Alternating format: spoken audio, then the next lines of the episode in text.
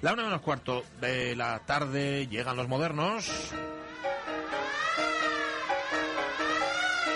Generalmente en número de dos, dos modernos al menos, uno es el glosado o la glosada y el otro es el glosador, que no parece Sí, glosopeda ni nada de eso. Hola, ¿cómo está Carlos La Peña? Pues fantásticamente, aquí, muy bien.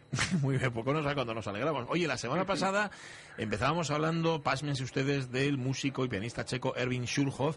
Y digo pásmense porque aquí en Modernos Otros Tiempos lo conocíamos ya de antaño, pero la música ambientó, ya sabéis, varias entregas de esta, de esta sección, pero todavía no había aparecido como protagonista. Sí, sí, y es verdaderamente extraño dada la auténtica devoción que Sí, tenemos señor. eh, por Surhoff en este programa. Toda la vida. El que no hubiera aparecido por aquí hasta ahora, pero pero oye, si nunca es tarde, cuando la dicha es buena, cuando como ahora es más que mejor, pues pues es casi pronto, más que tarde. Vale, voy a hacer como que lo entendí. El, el lunes pasado nos quedamos, me acuerdo yo, con el encuentro en Dresde, gracias al pintor Otto Dix, con los dadaístas, ¿eh? de los que se convirtió este Schulhoff en el principal compositor, y luego con la mudanza a Berlín. Sí, a Surhoff le había afectado muchísimo su participación en la Primera Guerra Mundial. Fue una experiencia que cambió sus paradigmas, tanto los musicales como los vitales. Antes de la guerra, en lo musical, Surhoff había, estudi- que había estudiado con Max Reger o incluso, aunque brevemente, con Debussy, se encontraba cerca pues del postromanticismo de Richard Strauss y de Gustav Mahler. Pero la experiencia de la guerra le hizo radicalizarse, acercándose a los planteamientos de la segunda escuela de Viena, es decir, a la tonalidad de compositores como Arnold Schoenberg, como Alban Berg o Anton Weber. Pero incluso también le hizo superarlos con, con sus obras dadaístas.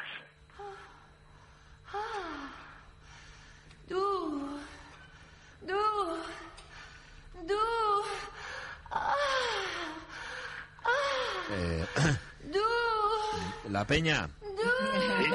yo creo que te has, te has venido un poco arriba, no sé cómo se te ocurre poner esto. Puede haber niños, imagínate ahora con la gripe acechando, que no hayan ido al cole, estén escuchando esto. ¿Puedes explicar, por favor, a todos los oyentes... Sucintamente. Sucintamente, sí. ¿Qué es esto que parece la banda sonora de una peli porno?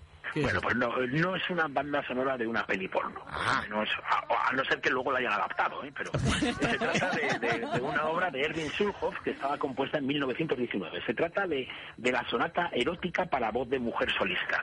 Y aunque a muchos les cueste creerlo, los jadeos están escritos en la partitura. De hecho, los jadeos de la voz femenina, al ser a capela, es lo único que aparece en la partitura. Con esta sonata dadaísta de apenas cuatro minutos, Surhoff realiza una de las mejores representaciones musicales de un orgasmo femenino y desde luego lo hace mucho antes pues que el Jetem Manon Pleu de, de Ah, Gainsbourg sí. o, o el Purdy del Siniestro Total. Yo me quedo, si tengo que elegir, me quedo con Schulhoff, ¿eh? sin duda. Quizás esta sonata erótica junto, acordaos, escuchábamos un fragmento la semana pasada de la Sinfonía Germánica, eh, que es una especie de, eh, de himno alemán casi eruptado. Eh. Bueno, pues esto puede que sea la obra dadaísta más célebre de Schulhoff. Schulhoff dadaísta que, por cierto, ha sido bastante ninguneado incluso por los estudiosos del movimiento dada. Sí, vamos, a mí me sorprendió, pero muchísimo, Sí. que en la monumental exposición sobre Dada que se hizo en el Centro Pompidou de París en el invierno de 2005, no apareciera por ningún lado el nombre de nuestro moderno. Cuando es difícil encontrar a un músico dada- dadaísta más comprometido que él, y desde luego es imposible hallar un músico dadaísta mejor. Pues sí, es una cosa bastante extraña, sobre todo si tenemos en cuenta, guiño, guiño, comillas, que Schulhoff no era mujer, ¿eh? que como ha pasado con tantas vanguardistas que han pasado por aquí. Sí, sí, vamos, aunque solo sea para... para eh, esa está, claro, vamos. o sea, que no, o sea, pero vamos, no Sí, es, sí. no- es, es incomprensible como no está en, la- en los libros. Totalmente. Pero bueno, ahora sí te parece, aunque solamente sea para retroceder, para desordenar un poco el discurso y Venga. para ahondar en la ansiedad que causó en nuestro hombre su participación en la Gran Guerra, eh, me gustaría leer un trozo de su diario de 1916. Vale, va. Y dice así. Adelante. La locura comenzó en julio de 1914. La epidemia nos llegó desde Serbia y se propagó a través de Alemania, Rusia, Francia, Inglaterra, Turquía, Italia, Japón y Bulgaria. Y ahora se supone que debemos ser patriotas gritando ¡hurra!, escribiendo poemas sobre la guerra, historias cortas y marchas. Lo más sublime es ser soldado. Alzar el grito popular de protege tu cultura mientras los hombres se matan, que es algo muy doloroso para mí. Aseguro que los años 1914, 1915 y 1916 pertenecen a un nivel humano ínfimo y se burlan francamente del siglo XX. Digo esto a pesar de que soy un soldado.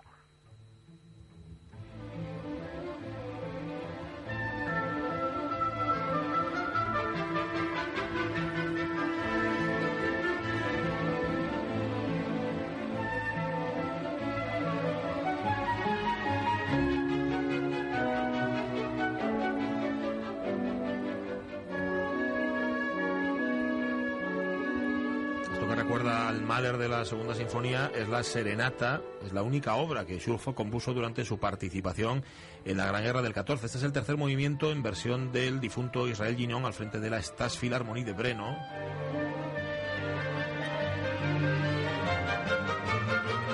Una preciosidad. Eh, ¿Te parece, Carlos, si volvemos a donde nos quedamos el otro día, a la llegada de Schulhoff a Berlín?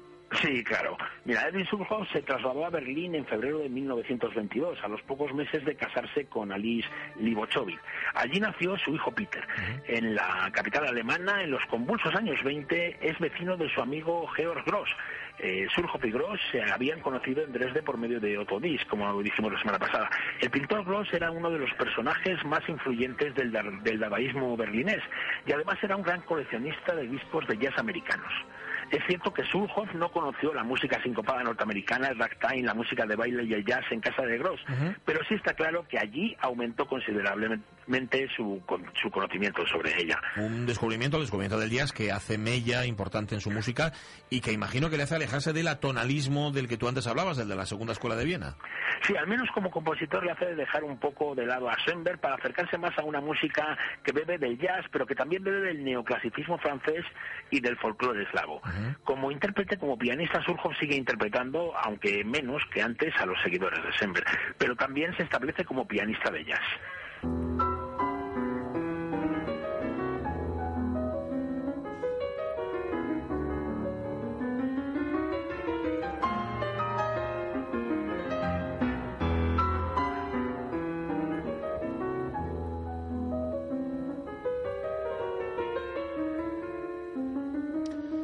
Esto es el One Step. One Step era una, una dan- dan- baile, ¿no? Una danza Sí, de, una- sí, de los años 20. Eso que engañosamente se llamó los felices años 20. Bueno, pues es el One Step de las cinco escenas pintorescas de Erwin Schulhoff. Precisamente la pieza anterior en la partitura In Futurum, que es como se llama, es poco más de un minuto y medio de compases en silencio. ¿M? Algo en lo que Schulhoff también se adelantó a lo que vendría después. Sí, sí, a John Case en Sí, sí, a concreto, John Case, eso es. copiota. Ajá, sí, aunque bueno, hay que preguntarse también, ¿conocía a John Case lo de Schulhoff? ¿Estaba la cosa? Bueno, no sabemos. Eh, El, caso es que el primero fue Schulhoff, qué demonio, ya está. Eh, creo, tú me lo confirmarás, que es en Berlín donde comienza a componer una de sus obras más polémicas, su polémico, su, palemi- ah, su polémico ballet Ogelala. Sí, Porque, mira, pese a los buenos contactos que tenía entre los dadaístas, a Surhoff no le fue nada bien en Berlín. Sí. Los encargos que le esperaban no llegaban. Vaya. Y ahora, pues encima, tenía que alimentar a una familia con el nacimiento de su hijo, con lo complicado que es eso, sobre todo cuando eres un artista vanguardista. En septiembre de 1922, así acudió a la reunión de los líderes del movimiento dadaísta que se celebró en Weimar. Ahí Tristan Zara le sugirió que escribiera un ballet basado en una vieja historia mexicana que había encontrado en un libro publicado por Abbé Brasé de. Ajá. Schulhoff se entregó a la composición del ballet con un libreto escrito por el periodista dadaísta Georges Sivier, que había nacido en Breslau en 1897. Claro, supongo que este ballet es el que decíamos antes, voy a de- re- Ogelala, así se llama, una obra con un argumento tan crudo y una música tan violenta. Hay que decir que su estreno levantó un gran escándalo. Vamos a contarle a los oyentes de qué iba exactamente Ogelala, Carlos. Mira, Ogelala estaba basado en una leyenda mexicana precolombina. Es la historia de un joven cacique centroamericano, Ogelala, que es capturado y encadenado por la tribu rival que gobierna el rey Iba. Ajá. Pero incluso eh, le comunican cuando cuando le comunican que va a ser- que van a matarle, Sí. Mantiene su gesto orgulloso e inquebrantable. Y es precisamente la actitud altiva del prisionero la que impresiona a la hija del rey Iba, que intenta en vano seducir al guerrero cautivo. Lo único que consigue la joven es desatar la ira de su hermano, Seneiba, que a la mañana siguiente decapita a Ogelala en el clímax de una danza ritual orgiástica como esta.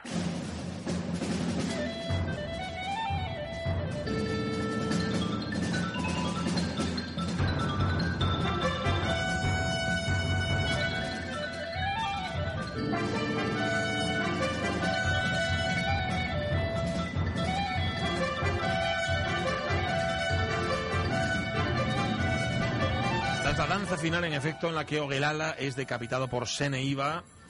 Al público que asistió al estreno, Seneiba y Sene venían por todas partes. Esto vuelve a ser Israel Guiñón al frente de la Estas Filarmonía de Breno. Vemos que el compositor Schulhoff se acerca mucho, mucho a un sonido también de la época que era el, el primitivo, el sonido primitivista de Stravinsky, ¿no?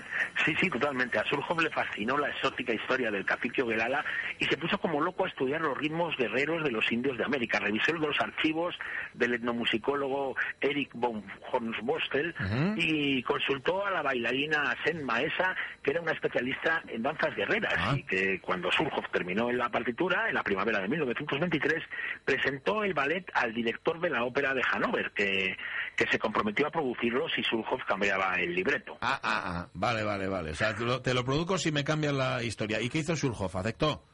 Sí, aceptó, Sí. y- pero le llevó un tiempo. Eh. Primero porque en octubre de 1923, desilusionado con el poco interés que Berlín demostró por su obra, decidió volver a su Praga natal. Y entonces allí encargó el nuevo libreto al poeta checo Karol Josef Benes, con el que inició una gran colaboración en la que también participaba la, la violinista Ervina Broquesova, esposa del poeta y que se convirtió en socia del compositor en su dúo de violín y piano. También decidió revisar la partitura y, y aumentarla, pero se metió en una espiral de trabajo que hizo que el ballet no estuviera acabado hasta el verano de 1925, o sea, casi dos años después. En ese tiempo incluso tuvo que renunciar a la oferta del Teatro Nacional Eslovaco de Bratislava para, para estrenarlo. Bueno, pero al final se estrenó. ¿no? Sí, sí, se estrenó y sí, y causó un gran escándalo, aunque también es verdad que no se estrenó eh, con la mejor de las producciones. Ah. Pero yo creo que del estreno ya casi Ajá. hablamos el próximo lunes, porque ya, ya te digo que aún nos queda surjos para rato.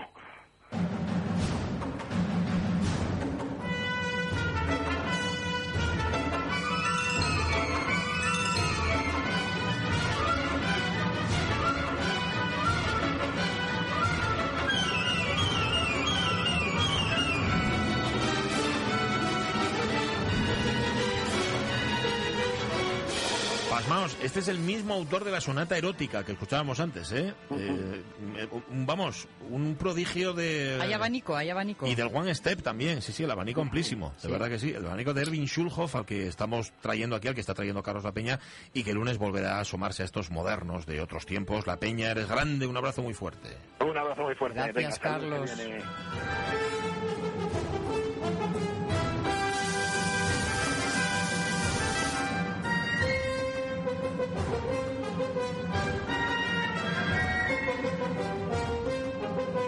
Aunque nuestra deseo más íntimo sería terminar con la música de Erwin Schulhoff, que es lo que os merecéis, porque os habéis portado muy bien, vamos a acabar con otra noticia, con otra efeméride musical, hace justamente 35 años. Este no le va a gustar tampoco a Carlos ¿eh?